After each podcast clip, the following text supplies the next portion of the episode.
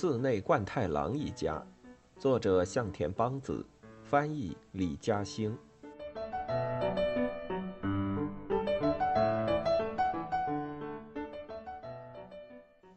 老顽固。贯太郎习惯早起，数九寒冬，早上六点，伴着上野宽永寺的钟声，贯太郎就起床了。邮递员将早报塞进店面玻璃门的门缝的时候，正好也是贯太郎在神龛前击掌合十的拜神的时间。一年三百六十五日，天天如此。神龛上已经点上了香烛，贯太郎肥头大耳，留着平头，鬓边已生出斑斑白发，身着他那有着石冠字样的短上衣，正要开始拜神的二礼二拍一礼。却突然大声嚷嚷起来：“喂喂，来了来了！”夫人李子捧着供奉神龛的供水，小步快跑上前，磨磨蹭蹭的干什么呢？实在抱歉。李子对冠太郎的怒吼已经习以为常，并不放在心上，一边随口道着歉，一边帮冠太郎将脖子下面晃来晃去的成田山的护身符掖进腰带里。顺手轻轻拍了拍冠太郎那蔚为可观的大肚子。冠太郎板起脸，怒目以对。这场景像极了小孩子上学前，妈妈拍拍书包，叮嘱道：“路上慢点儿。”冠太郎虽然专制，弱点却被李子摸得一清二楚。冠太郎来到车间，半成品的墓碑和石狮子，还有未经雕琢的石料。漠然的矗立在这里，满意的环视一遍之后，冠太郎在炉前坐下，开始用风箱生火。这也是冠太郎万年不变的习惯之一。李子手里拿着扫帚，穿过店面和车间之间的木栅栏门，却被门口一块大石头绊了一下，差点摔倒。曾经因为挡路，拜托冠太郎把它移开。可是对家务活从来不上心的冠太郎，只是嘴上含糊答应一句，一直也没动静。长女静江也起来了，她一边帮李子拈去肩头的枯叶，一边仿若不经意似的问道：“父亲生气了吗？”李子想了想，说：“就那样吧。”静江露出了放心的表情，仿佛心中一块石头落地。随后便上二楼去叫周平起床。午后，静江的恋人会登门拜访，考虑到冠太郎的脾气，再想想男方的条件，这一天估计很难风平浪静的过去。佛祖保佑，希望今天能够平安无事。李子在心里祈祷着。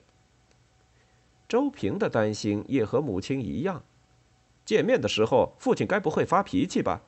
都带家里来了，发脾气也没办法嘛。姐，你真行。周平这么想着，打气似的轻轻拍了拍静江的肩膀。家族的另外一员，寺内一家最具个性的人物秦奶奶，正在她小屋的廊下热火朝天的擦洗扫除。妈妈，这种事情您不用自己做的。李子说着，想夺下秦奶奶手里的抹布。老人敏捷地躲开李子的手，嘴里喊着“耗子”，嘿呦嘿呦，固执地继续擦洗起来。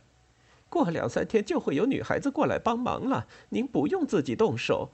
我可没说过想找女工帮忙。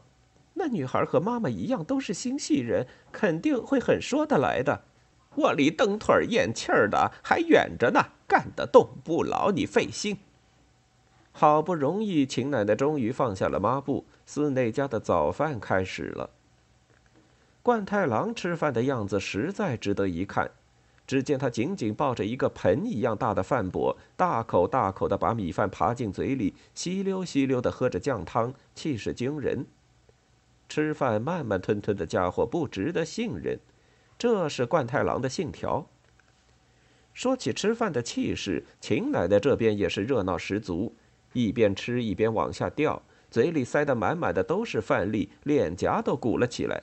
突然啊嚏，一个喷嚏打出来，自然喷得到处都是。每当如此，坐在旁边的周平都会一脸嫌弃的抱怨：“奶奶，你脏死了！”然后端起饭碗躲到一边。转眼间，冠太郎已经将碗里的饭一扫而空。李子伸出手，示意帮他添饭。静江抢着说道：“妈妈，我来。”然后去接父亲的碗。冠太郎避开女儿的目光，一言不发地把碗拿到一边。哟，今天就吃这么点儿吗？李子奇怪地问。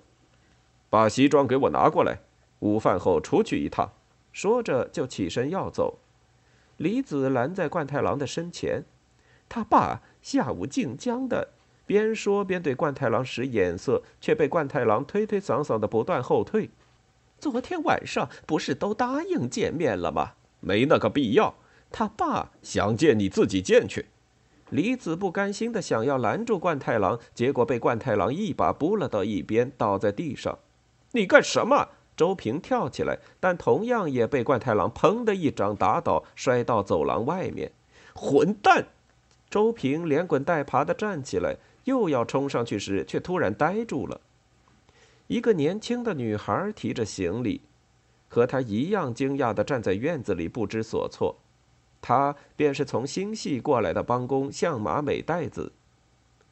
这一场早间大混战，由于美代子的到来，暂时终止。一不小心闯入家庭纠纷的战场之中，美代子有些惴惴不安。不过李子亲切的笑容、静江和周平平易近人的态度，让他稍稍松了口气。甚至连那大块头的男主人也粗声粗气的问道：“呃，早饭吃了没？”语气虽然粗鲁，但还是能让人感觉到他的体贴之心。那位老婆婆只是瞪着眼睛上下打量着他，没有说话。但应该也不难相处。就这样，美代子有生以来第一次在别人家里吃了早饭。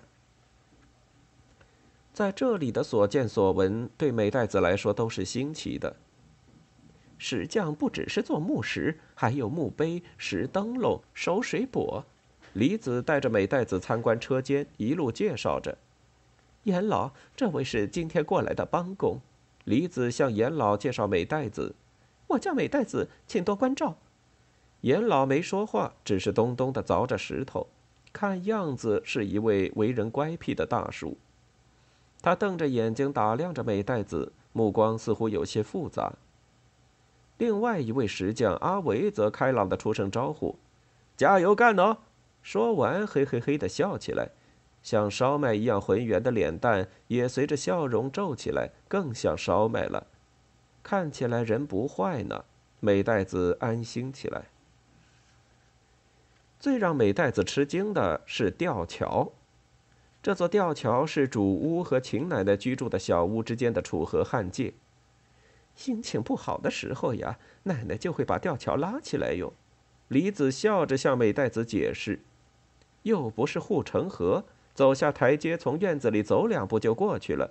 但秦奶奶就是好这一口。”美代子的住处被安排在秦奶奶的隔壁，一间三榻榻米大小的屋子。由于没想到美代子今天就到，屋子还没有收拾出来。静江和周平正在把原来放在里面的破破烂烂搬出来，美代子也上去帮忙，却突然看到静江左脚有些跛，以为是刚才搬东西不小心撞到了。你的脚没事吧？美代子上前关心的问道。这个呀。小时候就受伤了，静江笑起来，开朗地说。美代子听了不由得呆住了，那么漂亮的一个人，竟然是个瘸子，老天爷真是！美代子这么想着，都没发觉周平拿过了他手中的行李，正在毫不费力地提着往前走。秦奶奶就没这么有趣了。为自己在晋江的婚事上被蒙在鼓里而生气，秦奶奶拉起了吊桥。实在抱歉，一开始没让您知道。李子赶紧道歉。算了吧，李子，反正也没人听我这老婆子的，你们自己觉得好就行了。秦奶奶抱着甜纳豆袋子，表达过自己的悲愤之后，又开口问道：“对方多大年纪？”果然，她还是想知道。李子告诉他，对方今年三十二岁，是高冰石材工业的销售员。半年前，因为跟这家公司的来往账目有些不太清楚，派静江过去处理，一来二去的，两人就这么认识了。李子，你那时候不知道他们两个的事？我也是疏忽了。小静她什么都没说过。正好昨天花熊先生介绍了相亲，跟他说的时候，这孩子突然说：“其实我有正在交往的对象。”于是他爸就吼开了。这有什么好生气的？对方离过婚呢。秦奶奶和李子在小屋里小声谈话时，周平搬着东西走过廊下。他穿着工装裤，双腿瘦长，后面是美代子穿着白色的袜子，双腿和他本人一样健美。只有静江拖着步子，迈着和其他人节奏不一样的步伐。李子望着静江那颀长的双腿，继续说道：“因为腿的事，他爸一直想着呢，为他找个满意的人家。那男的叫什么名字？姓上条。”不约而同的，秦奶奶和李子都长长的叹了一口气。客厅里的座钟用无精打采的声音宣告了一点钟的到来。有人在吗？玄关处传来一个低沉的男声。静江立刻跳了起来，冲过去开门。静江打开门，一个小男孩立刻扑了过来：“大姐姐，小手，你怎么也？”静江十分惊讶，把目光投向站在男孩身后的上条。上条先生，不是说好今天一个人过来的吗？对不起啊，可是我还是觉得这样是不是会好些？李子来到静江的身后，提醒似的咳嗽一声，清了清嗓子，问道：“这是您的孩子吗？”“啊，是啊。”“总之，请先进来吧。”一墙之隔的店面里，冠太郎坐在办公桌上，气得手直抖。“爸爸，好大的石头，好多哟！”男孩天真的叫嚷着走进了客厅。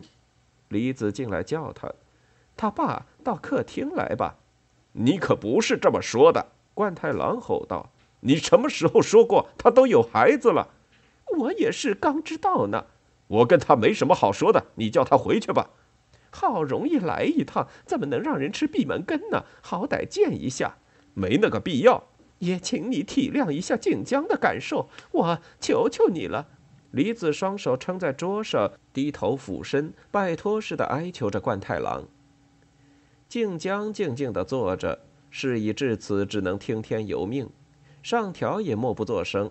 平时他并不讲究穿着打扮，总是喜欢穿着卡其色的美军工装夹克，今天特意穿了黑色西装。小手似乎也从父亲和大姐姐的脸上捕捉到了什么，一改平时的淘气，老老实实地坐在一边。廊下传来了嘎吱嘎吱的踏地板声，冠太郎像被梨子压着一样走进了屋里。冠太郎大模大样的走到主位上，盘腿坐下，对上条视而不见。您好，我是上条。冠太郎不予理睬。这是我儿子。上条把小手拉到自己身边，向冠太郎介绍。冠太郎正准备继续坚持自己的沉默战术。小手却被冠太郎伟岸的身材震撼，忍不住哇的惊叹了一声。他仰头望着冠太郎，张圆了嘴，好像在说：“好大呀！”看着小手那天真无邪的样子，冠太郎也没办法再这么气鼓鼓的，只好长叹一声，开始在身上摸索着找香烟。静江看上条正要张口寒暄，赶紧抢先说道。爸，我并没有想瞒您的意思，只是担心如果突然跟您说对方带着孩子，直接就会被您否决掉的，只好让您先见见他，了解了人品之后再跟您说。上条先生一直反对我瞒您的，是我一直坚持。照香烟吗？李子突然开口问道。他坐在冠太郎的对面，一直没说话。李子探过身去，伸手想帮冠太郎把香烟从他的腰带里拿出来。冠太郎气哼哼拨开他的手，李子无奈，只好微笑着转头向小手问道：“你几岁了？四岁。你叫什么名字呢？上条手。那小手，你想喝茶吗？我要喝果汁。好的，好的。美代子，麻烦拿果汁来。好。美代子和秦奶奶在厨房同时答应。客厅里鸦雀无声。李子暗暗观察着上条，虽然带着忧郁的神情，长相还是相当精神的，身材也瘦削结实，没有一丝赘肉。话虽不多，但举止有礼，给人的印象不错，确实是静江喜欢的类型。李子也不得不承认。但是对于一位母亲来说，却更加关注另一个让人不安的问题：和你的前妻为什么离婚呢？冠太郎一声不吭地抽着烟，静江也沉默着，静静望着袅袅腾起的紫色烟雾。如果李子也不说话，气氛会冷场的令人尴尬。上条先生，您现在住在哪儿？像是袒护不善言辞的上条似的，静江抢先说道：“是迟端的。”静江还没说完，冠太郎便怒声斥道：“又没问你！”小手被这突然的巨响吓了一跳。他爸，李子赶忙制止冠太郎，又笑着转向小手：“这大叔声音很大，是不是？住在池端的公寓里，这么句话都说不利索，声音小的像蚊子，没一个男人的样子。”李子赶紧拽冠太郎的袖子，但已经阻止不住冠太郎继续说下去。我不知道你们对结婚是怎么想的。但你就算养个猫、养个狗，也得有个礼法顺序什么的吧？冠太郎气呼呼的，越说越激动，腰间的围腰子也随着他急促的呼吸，风箱似的一股一股上下起伏。小手越看越有趣，突然伸出手，用食指在冠太郎肚脐眼的地方戳了戳。猝不及防，冠太郎被这冷不丁的一戳给泄了气，李子忍不住扑哧笑出声来。秦奶奶拉开门，端着果汁走进来，嘴上还极其稀罕地涂了口红。欢迎欢迎！哦，这是我奶奶。上条赶紧毕恭毕敬地低头行礼。